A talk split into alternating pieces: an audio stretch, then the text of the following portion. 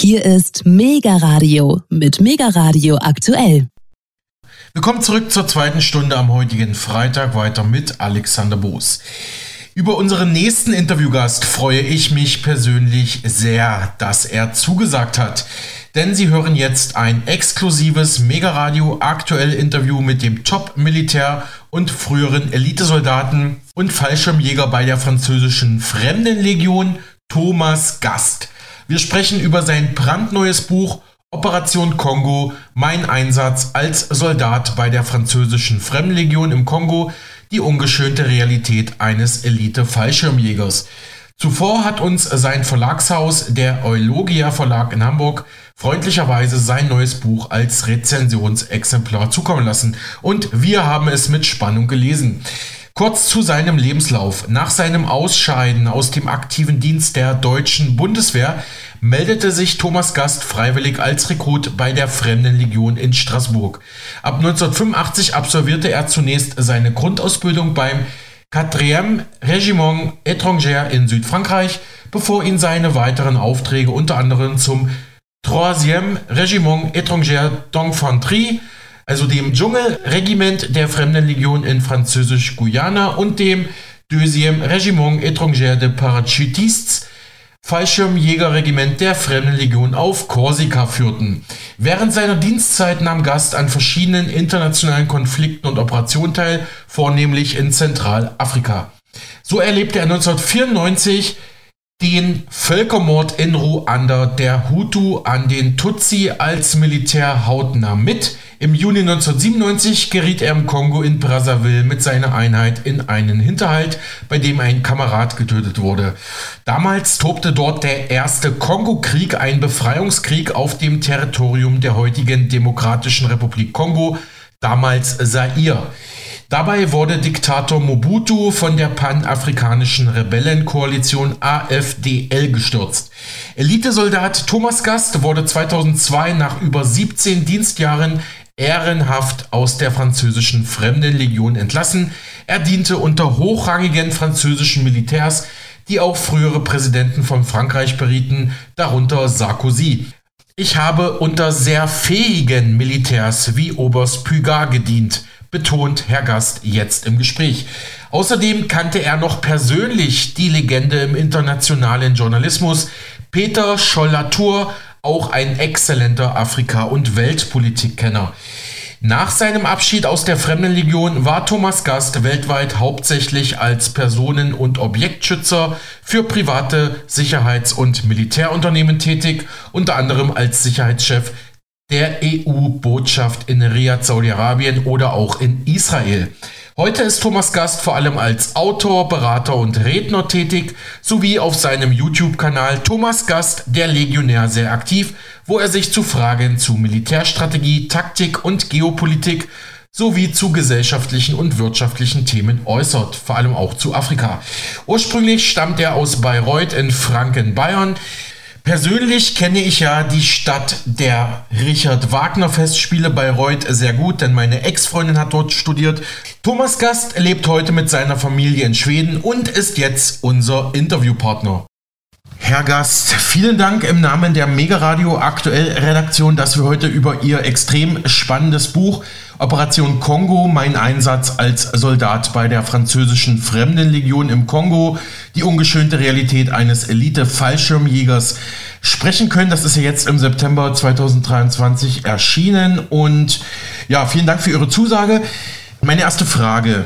7. Juni 1997 Brazzaville. Herr Gast, Sie sind mit Ihrer Truppe, also mit der Fremdenlegion, in einen Hinterhalt geraten. Es ist Kriegsausbruch im Kongo. Warum wurde Ihre Truppe aber nicht gewarnt, dass dieser Krieg ausgebrochen ist und auch die Wahrscheinlichkeit groß war, dass ihr unter Beschuss geratet? Warum wurde kein Funkspruch oder ähnliches abgesetzt mit einer Warnung äh, für Sie von Ihrer Kommandozentrale, frage ich mal. Ja, zunächst mal, Herr Boos, wunderschönen Tag. Schönen Danke, dass ich hier sein kann bei Ihnen. Und es brauchte diese Warnung nicht, weil wir waren schon mittendrin in, in einem Krieg. Mhm. Zur Erinnerung, wir waren äh, bereits Ende Mai in Kongo-Brazzaville und wir bereiteten uns auf eine Operation, auf einen Einsatz in ähm, Kinshasa vor. Das war auf der anderen Seite des Stanley Pools. Wir hatten da die Situation, dass eben äh, Kabila vom Norden runterkam mit seinen Kindersoldaten um äh, den Herrn äh, Mobutu in den Mülleimer der Geschichte zu werfen. Wir hatten damals in Kinshasa sehr viele Expatriés, das sind eben ausländische Bürger, sehr viele Franzosen auch, aber auch Belgier, Deutsche, Amerikaner und so weiter. Deswegen waren im Kongo-Brazzaville auch sehr viele Soldaten aus verschiedenen Nationen, zum Beispiel Soldaten von der USA, Portugal, Italien, Belgien und so weiter und natürlich wir Franzosen. Die Franzosen waren präsent mit der Fremdenlegion und es hat sich dann herausgestellt, dass eben äh, je näher Kabila der Stadt Kinshasa kam, desto mehr wurde klar, dass Mobutu die Stadt nicht verteidigen würde. Er ist ja dann auch geflohen, ging es in, ins Exil mhm. und Kinshasa wurde eingenommen, ohne dass es irgendwie zu ja, großen, zu erwarteten Schlacht kam. Wir waren aber unten höchst äh, operationell, würde ich sagen. Das heißt, wir waren einsatzbereit, immer, ständig. Irgendwann, als es mit Kinshasa, als Kinshasa eben klar war, das heißt, es wurde nicht gekämpft, haben die anderen Nationen ihre, ihr Kontingent an Soldaten wieder abgezogen. Die waren alle wieder weg. Die einzigen, die geblieben sind, waren zwei Kompanien Fremdenlegion. Wir waren knapp mal 220 Mann. Okay. Aber um jetzt mal um reinzugehen in den Kontext, wir waren hochoperationell unterwegs. Wir waren in jeder Minute einsatzbereit, egal für welchen, für welchen Konflikt, egal aus welcher Richtung das kommen könnte. Mhm. Ja. Also Kinshasa war nicht. Und irgendwann, als schon keiner mehr daran glaubte und als wir wirklich vom, von, von der Stärke von der Mannstärke wirklich reduziert waren auf diese 200, 220 Mann, ging dann der Krieg in Kongo-Brazzaville los. Das war dann eben, wie gesagt, auf der anderen Seite vom Kongo-Fluss. Und er hat uns zwar überrascht von dieser Brutalität, die da herrschte und auch vom Zeitpunkt, aber es hat uns nicht wirklich überrascht, weil wir wirklich sagten, wir waren da operationell unterwegs. Nur mal ein Beispiel, wir waren da, ich bin da eines Tages äh, Ende Mai mal rausgefahren in die Stadt, hatte nur eine Gruppe dabei, eine Gruppe falsche Jäger, aber meine Leute.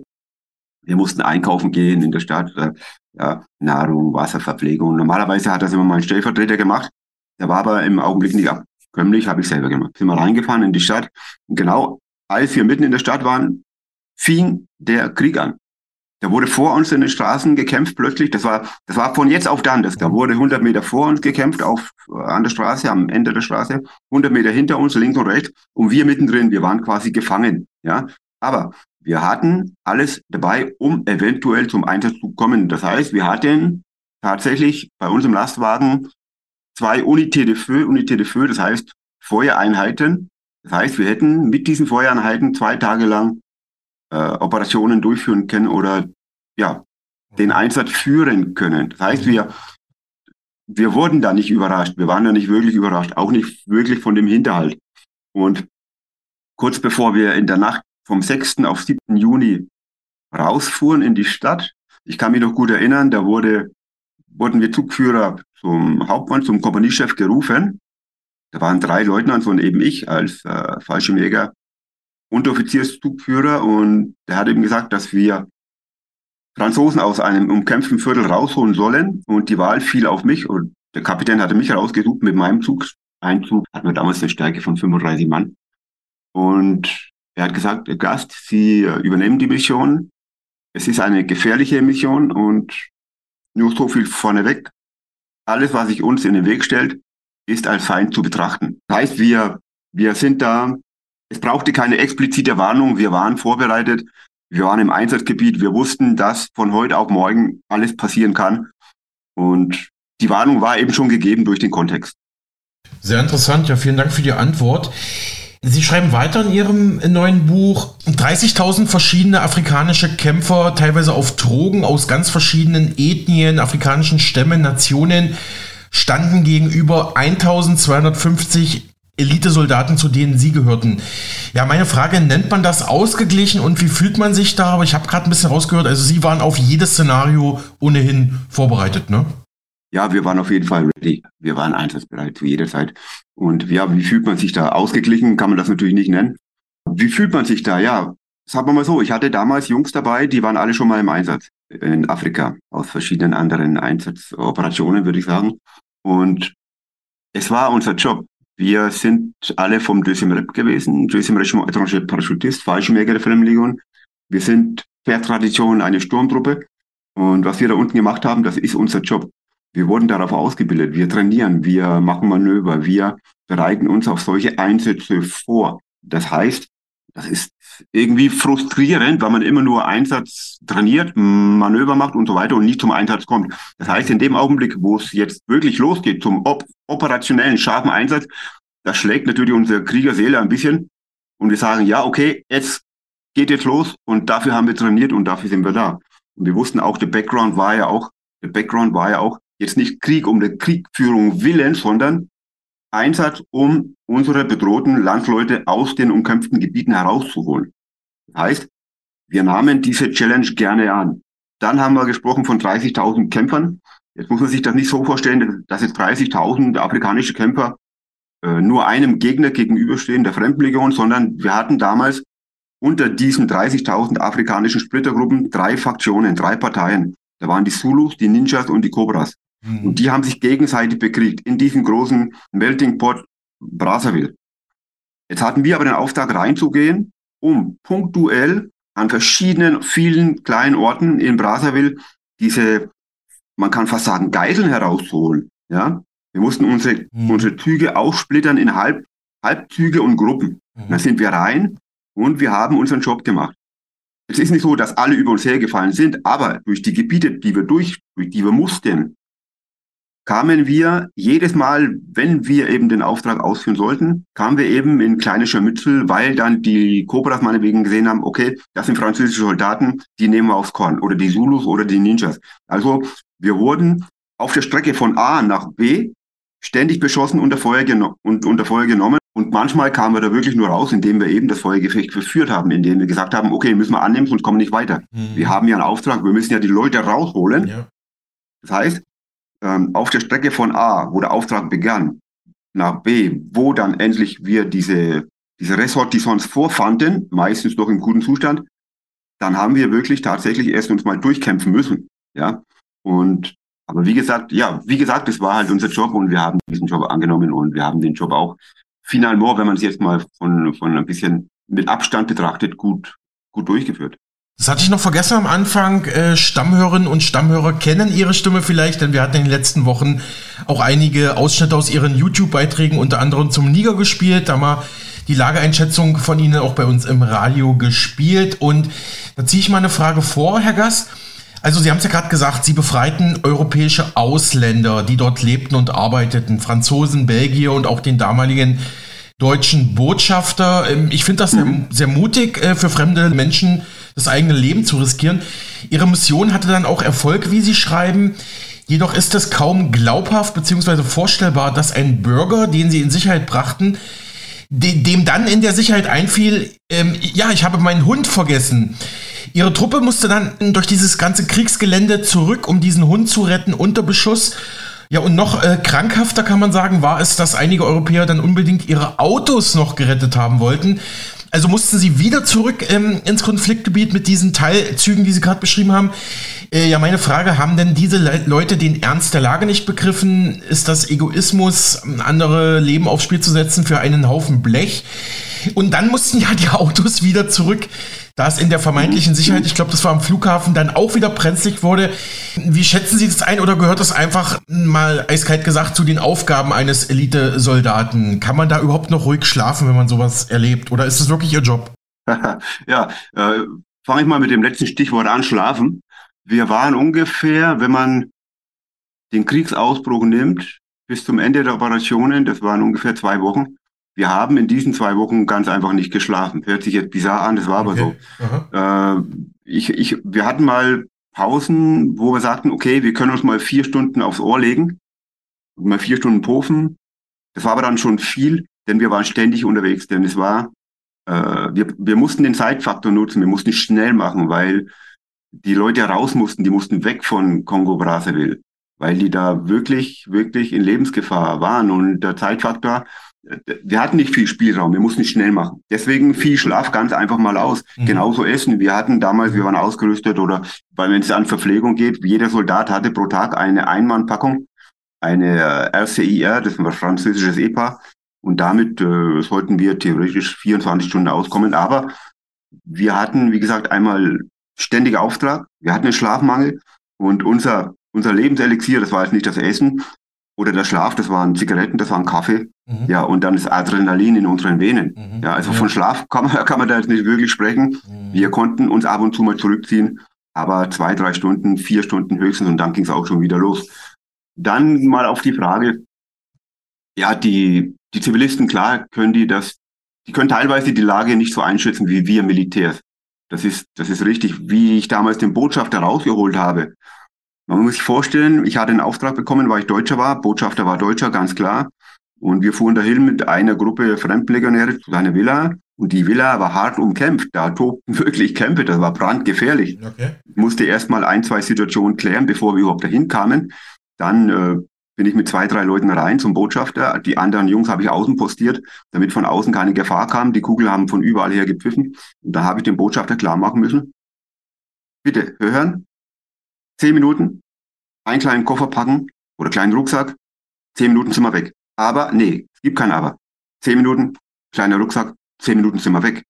Und diese Chance oder diese, diesen Speech, den mussten wir jedem Bürger geben, den wir rausholten.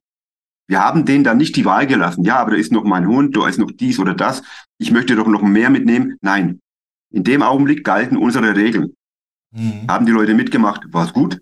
Haben sie nicht mitgemacht? Gut, dann blieben sie, wo sie waren und haben dann auf, Aha. haben dann für ihr Leben die eigene Verantwortung übernommen. Mhm. Okay. Ja? ja? Aber meistens war es so, dass wir hingekommen sind und ganz klar und deutlich gesagt haben, wir sind jetzt hier, pack deinen Koffer, du hast recht, einen Rucksack mitzunehmen, der Rest bleibt zurück, zehn Minuten und dann sind wir ab Richtung Flughafen Meier Meier. Ja. Und so war das dann. Und die Sache mit den Autos war so, äh, das war gegen Ende der Mission. Die Operationen waren vorbei. Wir hatten fast alle Ausländer und Ressortissants rausgeholt aus der Stadt. Es waren, glaube ich, über 5000. Okay. Und, und dann kam irgendein französischer Offizier, hoher Offizier auf den Gedanken, okay, wir könnten doch noch die neuen Autos holen der, der Ressortissants, vor allem der VIPs auch und der etwas höheren Gestellten, die hatten dann teilweise Toyotas, die hatten Mercedes und so weiter. Teilweise nagelneu und es waren hunderte von diesen Fahrzeugen. Und dann sind wir halt zurückgefahren mit einem Kontingent von fremden Legionären und anderen Soldaten, waren ja nicht nur Legionäre da. Und da hat man dann auch wirklich Jungs gesehen, die mit Spaß dahin sind und haben diese Autos geholt. Da hast du da einen Legionär gesehen, der mit Helm auf der Nuss, mit, mit Body Armor, Waffe in der Hand, der, der, der, der Beifahrer dann Waffe in der Hand, dann durch die Stadt raste mit einem nagelneuen Toyota Richtung Flughafen. Ne? Teilweise auch unter Feuer, wurden teilweise auch beschossen. Aber wir haben dann richtig ich würde mal sagen, hunderte von diesen neuen Fahrzeugen rausgeholt.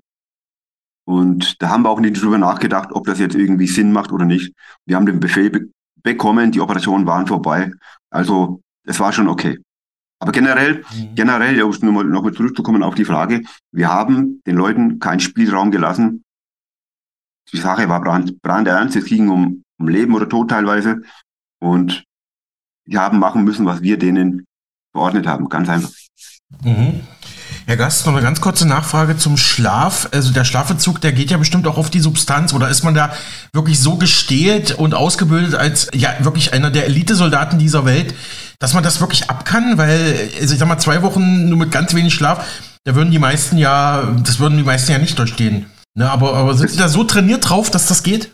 Ja, ja, das geht. Wir waren, wir müssen nicht, heutzutage, ich bin jetzt 62. Das würde mich kaputt machen. Eine Woche ohne Schlaf oder nur mit, der, mit dem Kontingent Schlaf, den ich damals hatte, das würde mich kaputt machen.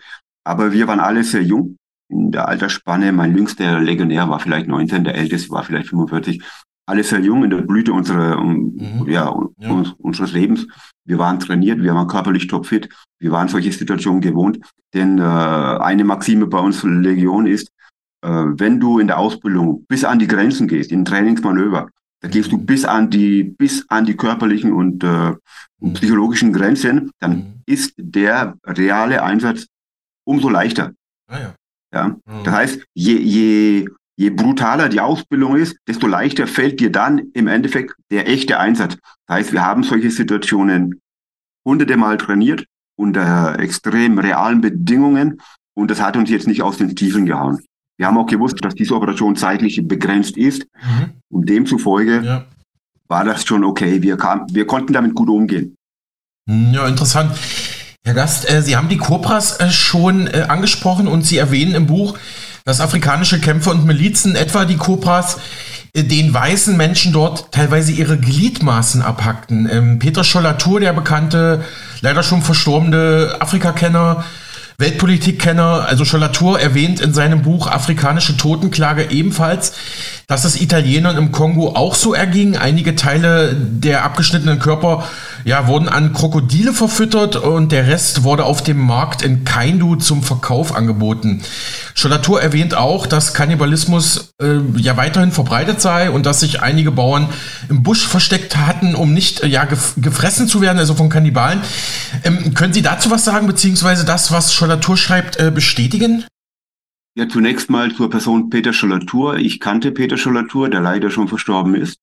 Ich ziehe meinen Hut vor diesem Mann. Und ich wünschte mir, dass wir gerade in unserer Situation heute Männer hätten von der Größe eines Peter Schollatur.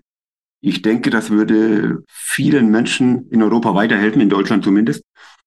Also nochmal Hut ab vor Peter Schollatur und vor dem, was er darstellte und was er geleistet hat und vor der Message, die er uns alle mit auf den Weg gegeben hat. Zum Zweiten kann ich sagen, dass Peter Schollatur das, was er erzählt, ja, über diese Brutalismus, über diese Kannibalismus, Gliedmaßen, Abhacken und so weiter, da war er sicherlich nicht selber Zeuge davon. Da hat er sich basieren müssen auf das, was er gehört hat, auf Hören sagen, was man ihm erzählt hat. Und sicherlich waren das auch Quellen, die 100% sicher und gut waren. Ja. Mhm. Bei mir ist es genauso. Ich muss mich auf das, äh, ich kann mich nur auf das basieren, was mir erzählt wurde, was ich gehört habe. Ich war nie Zeuge von solchen Gräueltaten wie Kannibalismus. Ja. Aber ich weiß, dass in den hintersten Regionen in Afrika das durchaus praktiziert wird. Da hat man einen Fall zum Beispiel 2014, der letzte Fall, von dem ich da gehört habe. 2014, da war unsere Einheit in der Operation Sangaris in der Zentralafrikanischen Republik. Und da kämpften unter anderem auch die Seleka-Milizen gegen die Anti-Balaka-Milizen. Erstere waren ja Muslims, kann man sagen, zweitere dann eben Christen. Und es ist vorgekommen, dass zum Beispiel äh, Männer der Anti-Balaka, wenn sie denn ihren Gegner, ja, wenn sie denn äh, einen Seleka Kämpfer oder Partisan oder Rebell, nennen wir, wie wir wollen, erwischt haben, dass es dazu Kannibalismus kam. Ja, also das ist, das ist sicher, das ist jetzt eine Tatsache, was ich erzähle, keine, keine äh, Annahme, sondern das ist so gewesen. Gab es auch mehrere Zeugen für. Und es ist auch tatsächlich so, dass im Kongo, in der Ituri-Region, also ganz oben im Nordwesten des Kongo, der Demokratischen Republik Kongo, dass dort einige Rebellen, egal welcher Fraktion, direkt Jagd gemacht haben auf Pygmäen und diese dann auch verspeist haben. Das ist, das sind Fakten, das sind Tatsachen. Ja. All dies im Hintergrund. Ich hatte mal äh, eine Begegnung in der Zentralafrikanischen Republik, da waren wir mal ganz in den, in den Provinzen, wirklich ganz oben an der, an der, Nord, an der nördlichen Grenze zum Tschad. Da sind wir mal durch ein Dorf gefahren mit meinem Zug und mir vorstellen, auf dem Dorf ein Feuer, auf dem Feuer ein großer Topf. Ich bin dahin zu dem großen Topf, das hat da bestialisch gestunken. Und da habe ich was gesehen, das aussah wie ein menschlicher Schädel, habe mein Messer geholt. Rein mit meinem Messer war ein großes Kamelüs und habe dann das, das rausgeholt. Das war dann ein Löwenkopf. Es hätte mich aber nicht gewundert, wenn das ein Menschenkopf gewesen wäre. Ja, weil, wie gesagt, Kannibalismus doch noch weit verbreitet ist in diesen Regionen, aber jetzt versteckt oder verdeckt. Es kann natürlich auch sein, dass äh, dieser Kannibalismus jetzt nicht da daher rührt, weil eben Kämpfe sind, weil eben die Menschen Hunger haben, weil sie nichts zum Essen haben, sondern auch teilweise einfach aus Grund der, der Religion, des Animismus, äh, dass sie eben sagen, wenn wir jetzt Leute verspeisen aus unserem Stamm oder von meiner Familie, dass ich dann diesen Menschen, wenn der Tod für mich auch mal kommt, näher bin und so weiter. Da ist dann wirklich Überzeugung dahinter. Ja, da, da steckt mhm. dann äh, ja. eine Portion äh, ich mache doch, ich mach doch alles richtig dahinter. Das ist eben nicht böse. Und wenn man mal, wenn man es mal ernst nimmt, ich sage jetzt was, was vielleicht schockierend ist. Ich denke, dass Kannibalismus auch bei uns in Europa, in den Vereinigten Staaten und im Rest der Welt noch teilweise gang und gäbe ist, versteckt, verdeckt. Nur, dass viele Menschen davon nichts wissen. Ja, und nichts wissen dürfen. Aber da wollen wir mal nicht so weit in diese Richtung stoßen. Das ist nämlich reine Spekulation, aber ich habe da so einen schrecklichen Verdacht. Ja. Mhm, verstehe. Ja, ich weiß, was Sie meinen, aber Sie haben recht. Lassen, lassen Sie uns da nicht allzu tief eintauchen. Danke auf jeden Fall für die Antwort. Äh, die nächste Frage kam aus meinem Freundeskreis. Eine gute Freundin ist auch Fan ihrer Arbeiten und schaut sie sehr oft, liest ihre Werke und Da soll ich schönen Gruß hier an dieser Stelle ausrichten. Und zwar kam, mhm. kam Input von ihr. Nächste Frage. Dass afrikanische Milizen alles niedermachen und morden, zeigt ebenfalls sehr anschaulich und tragisch der Hollywood-Film Hotel Ruanda von 2004, basierend auf wahren Begebenheiten zum Tutsi-Hutu-Konflikt, wo der damalige Hotelmanager Paul Rusesabagina knapp 1000 Tutsis vor der Hinrichtung rettete. Der Film, ja, der, der zeigt das sehr anschaulich, die damalige Lage. Ja, Frage, sollte dieser Film vielleicht auch Pflichtprogramm an deutschen und europäischen Schulen werden, weil es ja schon auch in Teilen an den, muss man ja sagen, auch an die Judenvernichtung, an den Holocaust erinnert, ja? Jetzt Schindlers mhm. Liste zum Beispiel. Ja, ja, ja. Hotel Ruanda. Ja, auf jeden Fall. Auf jeden Fall. Und Sie haben ja schon den Film erwähnt, Schindlers Liste. Da tun sich ja Parallelen auf. Da tun sich ja Parallelen auf. Das heißt, Hotel Ruanda, da hatte damals dieser, dieser Herr Ruse Sabagina Tutsis gerettet vom sicheren Tod. Die hat er in sein Hotel untergebracht, damit die Rebellen, damit die Hutu-Rebellen, die Rebellen der Interhamwe nicht ja, diese Menschen nicht töten konnten. Dann gehen wir mal zurück in diesem Parallelfilm Schindlers Liste. Da hatte Schindler Juden vor dem sicheren Tod gerettet. Warum sollte das eigentlich jetzt Pflichtprogramm in den deutschen und europäischen Schulen werden? Ganz einfach, weil ich jetzt nicht unbedingt sehe, dass ein Schindler Juden gerettet hat oder dass ein ähm, Ruse Sabagina Tutsis vor dem Tod gerettet hat, sondern da haben zwei Menschen Menschen gerettet. Und das ist mhm. doch das Wichtige. Es kommt doch nicht darauf an, wenn Not am Mann ist, wenn, wenn Hilfe angesagt ist, dann kommt es doch nicht darauf an, wer, wer sind diese Menschen? Welche Hautfarbe haben die? Welche Nation haben die? Welche politische Einstellungen haben die? Oder aus welcher geografischen Region der Erde kommen diese Menschen? Menschen brauchen Hilfe. Wir sind da. Wir helfen. Egal wie sie aussehen, egal wo sie herkommen, egal welcher Religion. Menschen helfen Menschen. Und das ist doch ein hervorragendes, zu vermittelnde, eine hervorragende zu vermittelnde Einstellung oder Ansicht an unsere Jugend. Na klar, das ist doch, ja, die Antwort ist ja, auf jeden Fall. Mhm. Sollte zum Pflichtprogramm für deutsche und europäische Schulen werden, eben aus dem Hintergrund, dass, dass man die Courage aufbringen muss und wir helfen müssen. Ja. Mhm, mhm. ja, guter Punkt. Übrigens hatte ich vorhin auch vergessen, ich ziehe persönlich auch meinen Hut vor Peter Schollatur und ich bedauere es sehr, dass wir ja solche Stimmen nicht mehr haben in der Gegenwart, gerade wenn wir uns die Konfliktlage der Welt ansehen. Ich glaube, solch ein Schollatur würde auch der deutschen Öffentlichkeit sehr, sehr gut tun. Also da schließe ich mich Ihrer Meinung auf jeden Fall an. Aber äh, zurück zum Krieg in Ruanda. Diesen Bürgerkrieg haben ja im Prinzip weiße ehemalige Kolonialmächte angezettelt, nämlich Frankreich und Belgien. Das wird auch im Film Hotel Ruanda auch ja eindrücklich äh, dargestellt. Ähm, meine Frage an Sie, weil Sie ja die ähm, Regionen ähm, sehr gut kennen, Ruanda, Kongo sehr gut kennen. Wie blicken denn heute die Menschen dort auf den weißen Neokolonialismus und die Kriege, die da auch durch Europäer ja, zumindest im Hintergrund verursacht wurden. Gibt es da irgendwie eine öffentliche Meinung, die Sie, die Sie wahrgenommen haben? Ja, klar, das ist eine öffentliche Meinung, die jetzt nicht, ich würde sagen, punktuiert ist auf, auf Kongo, sondern auf ganz Afrika eigentlich. Auf ganz Afrika, hauptsächlich aber auch auf die Gebiete äh, Sahara, Westafrika und all die äh, Regionen um Kongo herum. Ja, das ist das, äh, wir sehen das jetzt im Niger, wir sehen es in Burkina Faso, wir sehen es in Guinea, Dort gab es die letzten Monate, die letzten Jahre Putsche. Warum hat man geputscht? Weil man nicht mehr einverstanden ist mit der Bevormundung der Europäer oder anderer großer Mächte, was Afrika angeht. Man will sich loslösen, man braucht die Unabhängigkeit, man will die Bodenschätze, die man hat im eigenen Land, selber verwalten und davon profitieren. Und das, und das geht auch rum im Kongo, ganz klar. Man will sich nicht mehr bevormunden lassen oder an die Hand nehmen lassen und reinschieben lassen in die Kategorie, dritter Weltland. Man will raus, man will die Unabhängigkeit, man will mündig werden mhm. und man will vor allem aber profitieren von dem, was man an Bodenschätzen im eigenen Land hat.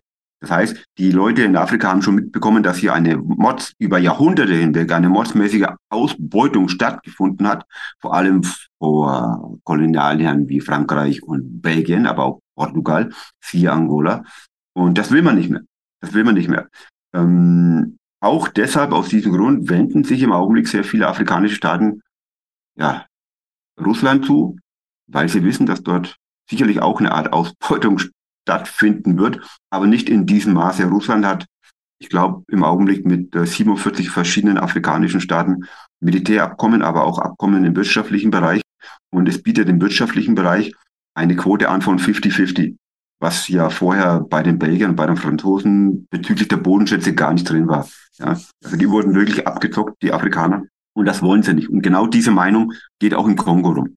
Mhm. Wenn wir nochmal zurück auf Ihr Buch Operation Kongo kommen, da schreiben Sie ja oder da wird ja auch ein Fakt dargestellt, was wohl auch die meisten Menschen nicht wissen, nämlich dass hm, Ihre Legionäre und, und auch Sie auch Hutu-Flüchtlingskolonnen aus Ruanda im Kongo direkt begleitet haben.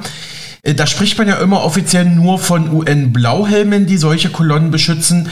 Äh, warum ist das nicht bekannt und äh, war da auch Ihr Schießbefehl ausgesetzt wie, wie bei den UN-Blauhelmen oder weiterhin in Kraft? Ja, warum ist das nicht bekannt oder warum war unsere Präsenz nicht bekannt? Das ist ganz einfach. Bei der Fremdenlegion ist es oft so, wir sind ja mehr oder weniger die Feuerwehr der französischen Armee. Überall, wenn es in den Kolonien gebrannt hat, in der Vergangenheit und brennt, wird zunächst mal die Fremdenlegion hingeschickt. Und es ist auch oft so, dass unser Einsatz nicht bekannt gegeben wird im Vornherein. Das heißt, wir bekommen unseren Auftrag, wir fahren los, wir führen den Auftrag aus, nach bestem Wissen und Gewissen. Und meist ist dann tatsächlich so, dass die Bevölkerung in Frankreich oder auch äh, die ganze Audience weltweit erst von unserem Einsatz mitbekommt, wenn wir schon wieder weg sind. Oftmal gar nicht. Ja, weil sonst hätte der Einsatz, wäre der Einsatz auch teilweise kompromittiert. Und das wollen wir nicht. Ich erinnere mich an die Operation, ja, zwei Operationen könnte ich da anführen. Einmal der Einsatz in Mali, Timbuktu, aber Mali jetzt mal grob, das war 2013 oder auch 2002 Operation Likon in der Elfenbeinküste. Da wurden die Operationen geheim gehalten. Das heißt, da wurden den Legionären zum Beispiel verboten, darüber zu sprechen. Die Unteroffiziere hatten ein Verbot, mit ihren Familien, besten Freunden darüber zu sprechen. Den Legionären wurde im Camp, die wurden im Camp kantoniert, denen wurden die Handys abgenommen. Es war absolut Funkstille indiziert, damit die bevorstehenden Einsätze nicht bekannt werden, weil ja aus Sicherheitsgründen, um eben einmal sicherzustellen, dass der Auftrag Erfolg hat und sicherzustellen, dass eben die Militärs, die dann im Einsatz sind oder gehen, nicht gefährdet werden. Ganz einfach. Und das sind Maßnahmen, wie sie bei der Legion eigentlich oft getroffen werden. Das heißt, von unserem Einsatz bekommt die Öffentlichkeit zunächst nicht mal mit, sondern erst, wenn er rum ist oder oft mal gar nicht. Dann zu dem Schießbefehl. Nein, äh, unser Schießbefehl ist und wird nie ausgesetzt in dem Augenblick, wo wir uns in einem Land befinden, in dem eben Krisen oder Unruhen oder eben wie in dem Fall damals, man kann ja sagen, Krieg, Krieg herrscht. Es ist dann ist dann so eine Entscheidung der Chef auf, äh, der Chefs auf einer EB Kompanie oder auch Zug. Wir sind im Einsatz. Es braucht keinen speziellen Schießbefehl. Wir wissen alle, um was es geht. Und es ist die Lage oder die aktuelle Situation der verschiedenen Einheiten, der eben indiziert, ob man jetzt schießen kann, darf oder muss. Also Aussetzung von Schießbefehl gibt es in diesem Fall, wenn wir uns in einem solchen Einsatz befinden, nicht. Ja, also ich hoffe jetzt in diesem Interview kommt auch die Dramatik rüber, in der Sie sich damals befanden. Ansonsten dann gerne auch nochmal Tipp an unsere Hörer, sich einfach das Buch von Thomas Gast, Operation Kongo, mal ja, im, im, im stillen Kämmerlein sozusagen zu Gemüte zu führen und dann einzutauchen in die damalige Zeit dort in Afrika. Ich pflichte Ihnen auch bei zu Ihrem Vorschlag, dass die sogenannte europäische wohlstandsverwahrloste Jugend, nenne ich das jetzt mal, ein Pflichtpraktikum in diversen afrikanischen Staaten absolvieren sollten. Das ändert jeden schlechten Charakter ins Positive, zumindest bei den meisten. Ich glaube, Sie hatten da 14 Tage vorgeschlagen. Ich sag mal so, vielleicht mindestens vier Wochen sollten es schon sein, damit auch bei der Jugend äh, hier in Europa, in Deutschland im Alltag ein Umdenkprozess stattfindet, denn ständig Strom, Wasser ist nicht selbstverständlich. Das spüren ja nicht zuletzt jetzt gerade die Menschen in, im Gazastreifen. Ähm, ja, was, was, was sagen Sie dazu? Können Sie diesen Vorschlag für unseren Sender noch mal kurz ja, äh, konkretisieren, beschreiben? Ja, natürlich. Ich meine, generell gehe ich davon aus, dass wir auch in Deutschland eine exzellente Jung Jugend haben, ja, auch äh, männliche Jugend. Ich spreche von Männern, von, von Jugendlichen, da sind exzellente Köpfe dabei. Jeder kann was, jeder weiß was. Äh, es gibt keine dumme Kinder oder dumme junge Menschen. Nee, ich bin überzeugt, dass wir wirklich qualitativ oder Menschen von hoher Qualität haben. Nicht nur in Deutschland, sondern überall. Ja, also ich glaube an unsere Jugend, um das mal anders auszudrücken. Ja, wir haben eine exzellente Jugend. Das ist der Ausgangspunkt. Nur gestaltet sich der Weg zur Mannwerdung im Augenblick ein bisschen schwierig. Daran ist aber die Jugend nicht schuld. Mhm.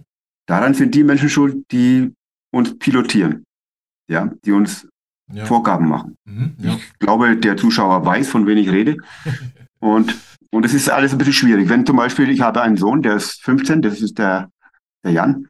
Und wenn der irgendwie mal so, ja, mehr in die Richtung geht, okay, ich bin eine Couch-Potato, ich möchte nicht, ich kann nicht, ich habe keinen Bock und so weiter, dann sage ich ihm nur ein Stichwort. Und das Stichwort ist dann immer, Sine den Sidan, das sage ich ihm, das Stichwort, und dann weiß er sofort, was ich will. Ja. ja. oder auch, oder auch Ribéry. Diese beiden exzellenten Fußballer, ersteren halte ich für den besten, den wir innerhalb der letzten 20, 30 Jahre hatten. Ja.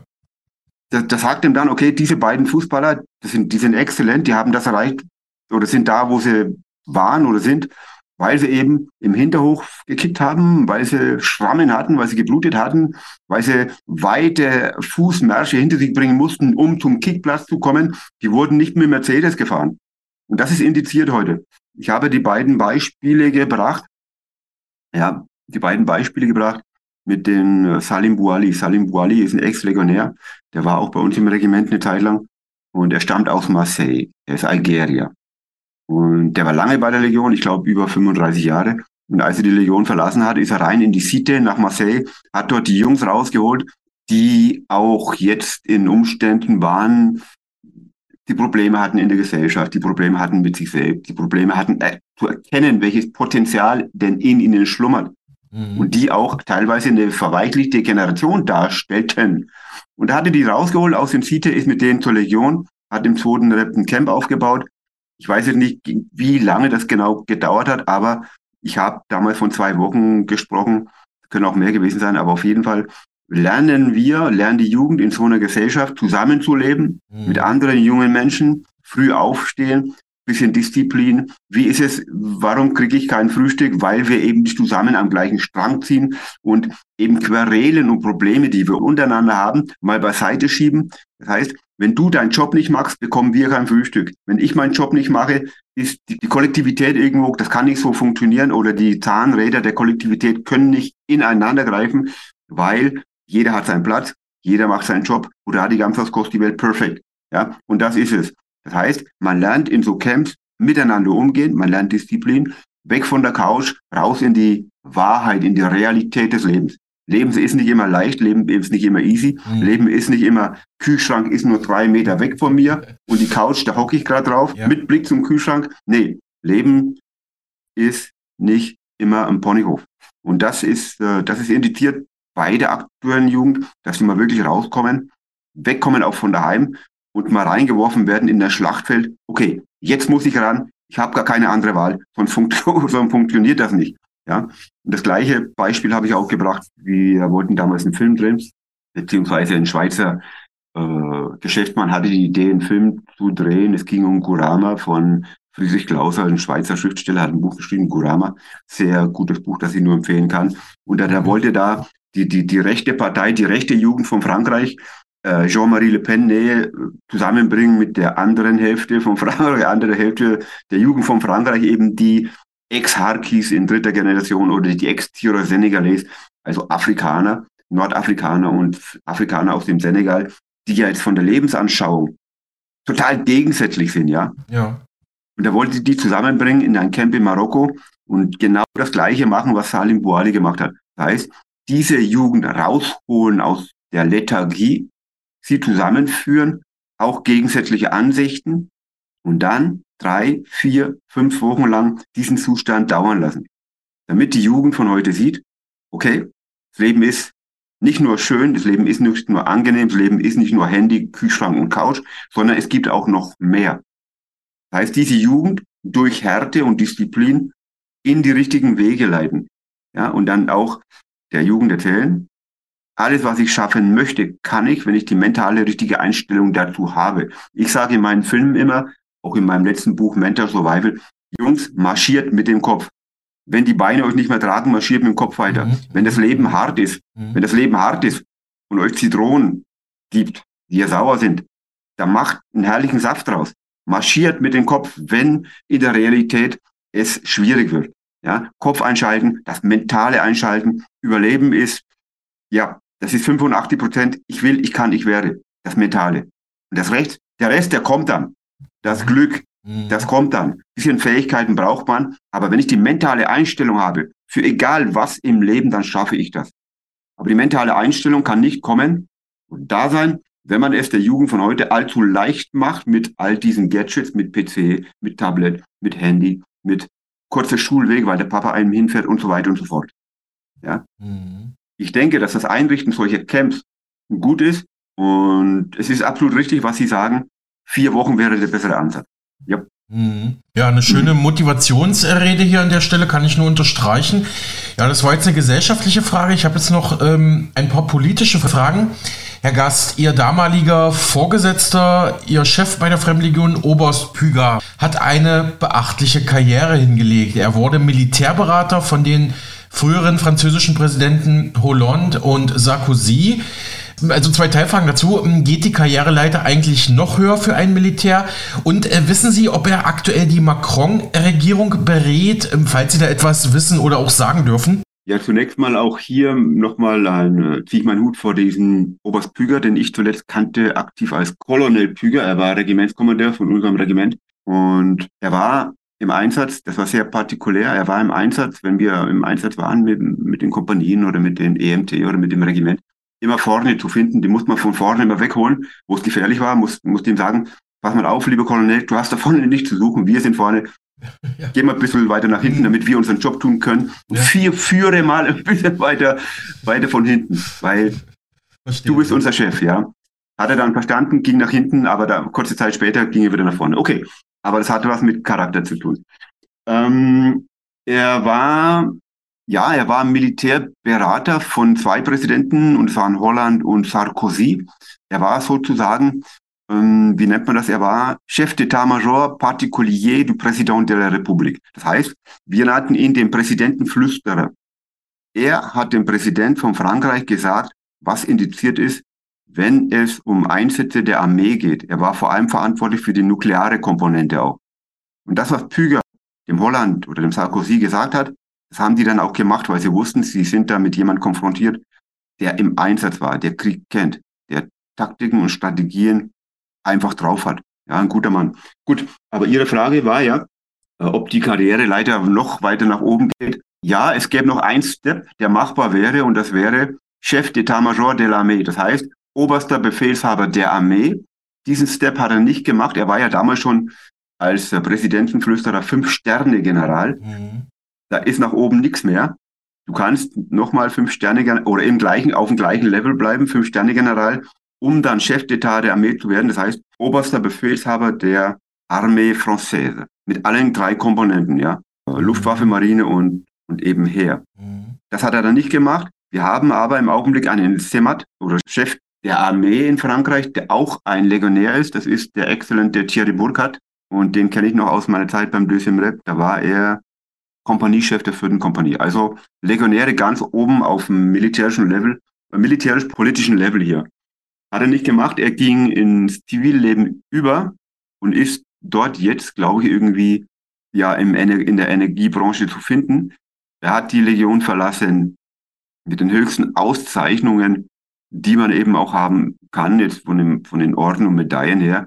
Ja, er hat das Grand Croix de la Légion d'honneur, Ehrenlegion. Ja, er hat den den, das große Kreuz des Orden National du Mérite und so weiter und so, und so fort. Also die höchste Auszeichnungen. Und er hat aktuell mit der Macron-Regierung nichts mehr zu tun. Das heißt, er berät nicht den Präsidenten Macron. Mhm. Vielen Dank auch für diese interessante Antwort, Herr Gast. Hm? Äh, schauen wir noch mal auf einige Präsidenten in Afrika. Präsident Kabila haben Sie auch schon in diesem Interview angesprochen. Also Kabila hat ja seinerzeit Mobutu abgelöst und bekam in Marokko Asyl. Angeblich hat er auch alle Verträge mit den USA gekündigt. Das hat äh, Peter Schollatur mal geschrieben. Können Sie dazu kurz was sagen? Ja, eigentlich wenig. Kabila hat ja nicht lange gelebt. Ja? Kabila war ein Mann, den ich mal einstufen möchte als ziemlich korrupt, ziemlich gefährlich, der eben auch seine Nase dahin geweht hat, wo der, der schöne Wind herbläst was gang und gäbe war. Ich meine, den Charakter von einem Kabila kann man damit irgendwie einordnen, dass er eben Rückgriff hatte auf Kindersoldaten, die er eben nach Süden gebracht hat, Richtung, äh, Richtung Kinshasa. Und ja, zu den Verbindungen Kabila und den USA möchte ich im Augenblick mal nicht sagen. Mhm. Vielleicht könnte man mal übergehen zur nächsten Frage. Klar, gerne. Und natürlich zum vielleicht noch bis heute bestehenden Einfluss von Patrice Lumumba, der ja ermordet wurde. Äh, mhm. Sprechen heute oder sprachen damals die Kongolesen über ihren Lumumba, der war ja auch so, oder ist ja auch so eine Art Volksheld, wird bis heute äh, verehrt. Ähm, was haben Sie da so wahrgenommen? Ist der bis heute ein Volksheld äh, bei den Menschen dort? Ja, absolut, vor allem bei, bei der Jugend. Das ist ein, das ist ein Held der Unabhängigkeit, ja. Wir können da den Lumumba durchaus mal vergleichen mit, mit, mit dem Gandhi oder mit dem Nelson Mandela. Jedes Kind in, im Kongo, eigentlich im restlichen Afrika auch, der weiß, wer Patrice Lumumba ist. Es steht in, äh, in Kinshasa eine riesen Statuette äh, mitten in, in Kinshasa. Und ähm, Lumumba wird hier als Volksheld verehrt. Und wenn Sie in, äh, im Kongo auf die Straße gehen, in beiden Kongo, man muss jetzt sagen, es gibt ja zwei Kongos, da kommen wir vielleicht später nochmal drauf, da ist Lumumba ein Held. Ja. Das hat übrigens äh, meine Freundin auch so wahrgenommen. Die hat nämlich auch einige Jahre in Afrika gelebt und deswegen hat sie auch nochmal einen ganz besonderen Bezug zum Kontinent und auch zu ihren mhm. Arbeiten, Herr Gast, ne, würde ich auch nochmal mhm. sagen. Ja, wir kommen langsam zum Ende. Schon mal vielen Dank für Ihre Zeit und die spannenden Antworten. Ich habe jetzt hier zum Kongo Abschließend noch mal zwei Fragen zu ungeklärten Flugzeugabstürzen. Am ja. 27. April 1993 stürzte eine Militärmaschine, die DHC 5D Buffalo, äh, nach dem Auftanken, nach dem Zwischenstopp in Brazzaville in Libreville, Gabun, in den Atlantik. Die mhm. Fußballnationalmannschaft von Sambia war an Bord auf dem Weg in den Senegal zum damaligen Afrika Cup bis heute offiziell nicht geklärt, dieser Fall. Ähm, was sagt denn da die Gerüchteküche vor Ort im Kongo, falls Sie da was wissen? Und dann noch hier dieser nächste Fall, der mysteriöse Absturz am 18. September 1961, also ungefähr 30 Jahre vorher, des Flugzeugs mit dem damaligen UN-Chef Hammarskjöld. Es war ein Schwede, mhm. an Bord im Busch vom Kongo. Interessant auch deshalb, weil sie aktuell in, in Schweden wohnen. Ja, die Fragen, was wissen Sie da? Wurden eventuell beide Flugzeuge aus politischen Gründen abgeschossen? Was sagt die Gerüchteküche vor Ort in Afrika? Ja, zum ersten Absturz, da müsste ich selber recherchieren. Ich habe davon gehört, kann dazu aber nur sagen, dass das ein sehr suspekter Absturz war. Ja, wenn es ein, wenn es denn ein Unfall gewesen ist. In der offiziellen Version heißt es ja, dass der Pilot irgendwie völlig übermüdet war. Der hatte das linke Triebwerk angeblich kaputt, das hat einen Schaden. Und er hat dann aus der Müdigkeit heraus, hätte er eigentlich das linke abschalten müssen, hat aber das rechte abgeschaltet, obwohl ja das linke defekt war, was natürlich zum sofortigen Absturz geführt hat, weil mhm. äh, das Flugzeug war dem, in dem Augenblick dann von einem Moment zum anderen antriebslos, ist runtergefallen und das führte dann angeblich offiziell zum Absturz. Bezüglich des Absturzes der Maschine von Generalsekretär der Vereinten Nationen Hammarskjöld und Schwede, ich wohne ja im Augenblick auch in Schweden, da gibt es eine kleine Verbindung hier, nur so viel. Müssen wir natürlich in Kongo gehen. Ich rede jetzt von Kongo Exair. Es gibt ja zwei Kongos. Mhm. Wir haben einmal das Kongo Exair oder Belgisch Kongo. Wir reden heute von der Demokratischen Republik Kongo. Es gibt aber auch das Kongo, die Republik Kongo, die auf dem rechten äh, Ufer des Zaire oder des Kongo-Flusses ist, also Kongo-Brazzaville. Mhm. Ja, wir haben sie immer unterteilt in der äh, Kongo-Kinshasa und Kon Kongo-Brazzaville. So haben wir das auseinandergehalten. Und Reden wir mal von Exai oder Belgisch-Kongo. Also von der Demokratischen Republik Kongo, die, die befand sich ja damals in einem einschneidenden Wandel. Die Republik hatte gerade die Unabhängigkeit erreicht, äh, meines Wissens im Juni 1960. Und nicht mal zwei Wochen später, da hatte sich der Moise Chombe abgespalten mit einer Katanga-Provinz. Mhm, ne? ja. Da mal ganz kurz möchte ich nochmal jetzt einen Stopp machen, um mal von Colvesi reden, wir hatten da einige Jahre später 1978, also das war jetzt in den Jahren 1960 gewesen. Wir hatten da aber 1978 um Colvesi eben einen Einsatz mit der Fremdenlegion, Dösem Red, mein Regiment. Ich war noch nicht dabei, weil ich eben noch nicht bei der Legion war zu der Zeit. Ein Einsatz in Colvesi, wo wir dann äh, zwischen dreieinhalb und 4.000 Geiseln befreit haben in der Minenstadt in Colvesi. Und zwar hat da die Fremdenlegion mit meinem Regiment, damals 700 Mann, gegen 4000 Katanga-Söldner gekämpft, weil wir eben gerade von Moise Jombo reden, Jombe reden und, und der Unabhängigkeit Katangas. Ja. Damals hatten eben diese Katanga-Söldner, die sind gekommen von Angola rüber, eingefallen Kolwesi, haben die Bevölkerung, Franzosen und Belgier in, als Geiseln genommen und mein Regiment ist da abgesprungen mit 700 Mann und hat da eben die Stadt befreit. Jetzt gehen wir aber wieder zurück zu den Ereignissen von 1960. Äh, Patrice Lumumba hatte sich ja damals in den in den Kongo-Würden, möchte man sagen, an die Sowjetunion gewandt. Ja, und das war fatal für ihn. Warum? Weil er Gegner hatte. Gegner waren damals Belgien, USA und Großbritannien. Und diese Gegner, die fürchteten eben eine Verstaatlichung der Minen, Kupfer, Gold, Koltern, Diamanten, mhm. all dieser Minen, ja auch das Uran. Die fürchteten ja. die Verstaatlichung von all dem durch diese Unabhängigkeit. Was ja dann Mobutu später auch gemacht hat. Also Mobutu kam ja später an die Macht, der hat das alles verstaatlicht. Und diese Gegner, die, die Belgier, die, die Briten und die Amerikaner hatten natürlich auch ein Interesse daran, unterschwellig, das haben sie nicht laut gesagt oder laut an den, oder öffentlich gemacht, dass Afrika quasi in väterlicher weißer Hand blieb. Ja, das hat was mit, mit White Supremacy zu tun. Das ist eine Art von westlicher Bevormundung. Daran war denen gelegen. In dem Augenblick, wo Kongo in den Wirren war, in den Kongo-Wirren, wo Unsicherheit herrschte, wo alles vage war, hat diesen Belgiern und den Amerikanern und, und auch den Briten in die Hände gespielt. Weil nur so konnte sichergestellt mhm. werden, dass sie eben an die Bodenschätze rankamen.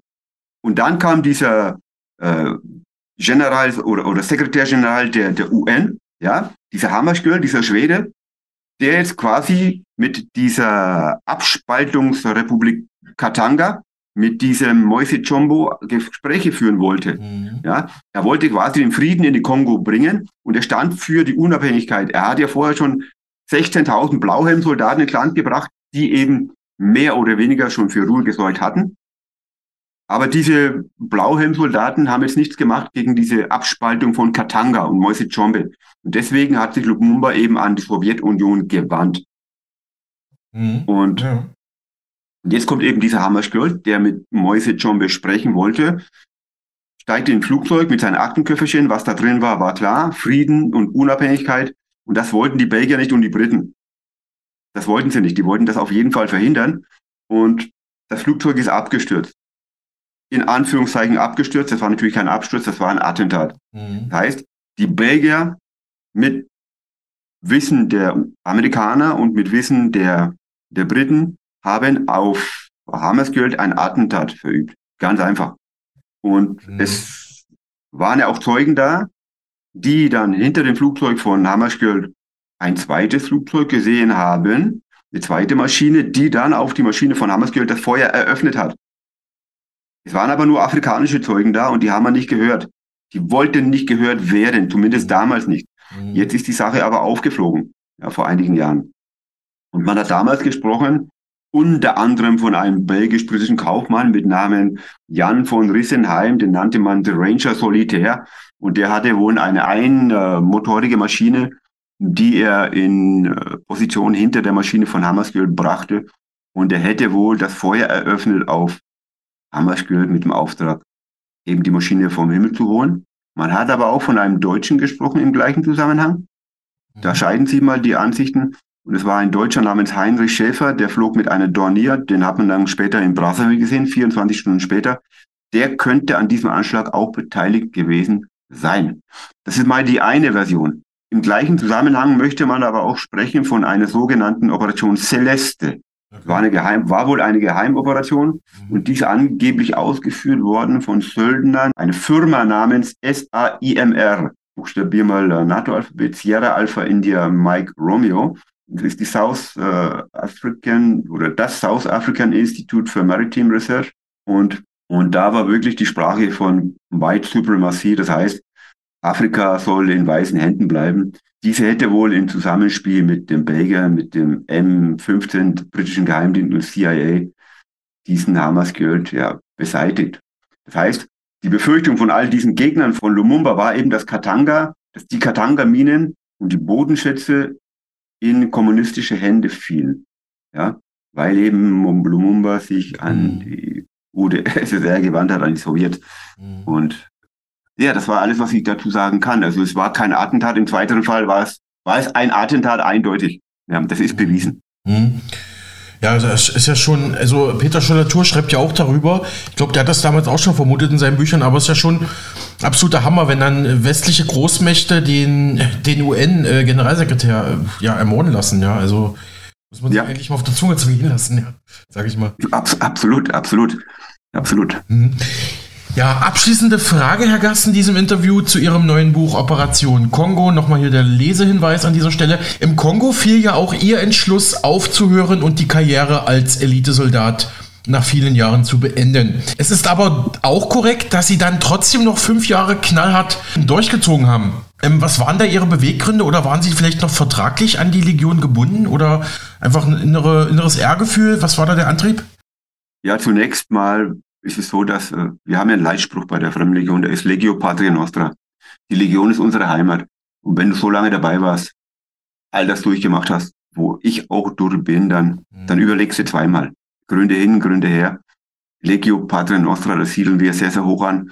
Und die Legion ist ja nicht nur eine Armee, die Legion ist ja eine Institution mit allen Vorteilen, die du da hast, mit allen, mit dem Freundeskreis, den du dir aufbaust, mit diesen ganzen Operationen, wo du durchgehst, mit diesen ganzen spezifischen Futures, von denen du dann später hinten raus profitieren kannst unter anderem Altersheim, äh, Ruhestätte in Pilouvier und so weiter und so fort. Das heißt, da überlegst du zunächst mal zweimal, ob du diese Institutionen wirklich verlassen möchtest. Das war mal der erste Gedanke, der ganz oben anzusiedeln war. Das zweite war, man hat mich irgendwie auch gecatcht durch äh, lukrative weitere Angebote.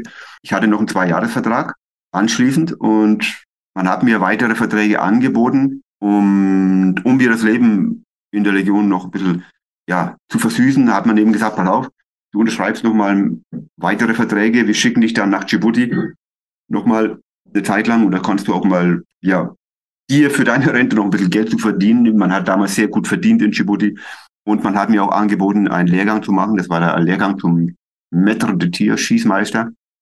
Äh, das ist, hätte mich verantwortlich, hätte und hat mich verantwortlich gemacht in meinem Regiment für die ganze Schießausbildung, für die ganze Munition. Wenn ich Schießausbildung sage, das heißt vom Kleinkaliber, Kleinkaliber von, von, vom Kaliber 9 Millimeter bis eben hoch zum Mörser oder Panzerabwehr, Lenkflugkörper Eriks und mhm. Milan, Mörser und so weiter. Ich habe den Lehrgang gemacht, ich habe das Angebot angenommen, weil ich mir sagte, okay, warum nicht? War deine Heimat. Die wollten, dass ich dabei bleibe und habe mich gefragt, ich habe dazu geschlagen und habe gesagt, ja, okay, mache ich. Das heißt, das war so ein bisschen Zuckerbrot, das man mir angeboten hat und ich habe dann zugegriffen bis ins Jahr 2002 und dann war dann Schluss. Soweit unser Exklusivinterview mit Militär- und Ex-Elitesoldat bei der französischen Fremdenlegion Thomas Gast zu seinem neuen Buch Operation Kongo, mein Einsatz als Soldat bei der französischen Fremdenlegion im Kongo, das im September 2023 im Eulogia Verlag erschienen ist. Mehr Informationen finden Sie online auf seiner Website unter www.thomas-gast.com sowie auch auf seinem YouTube-Kanal Thomas Gast, der Legionär. Ja, und mit diesem Buchtipp schicke ich Sie jetzt ins wohlverdiente Wochenende. Machen Sie es gut. Bis nächste Woche.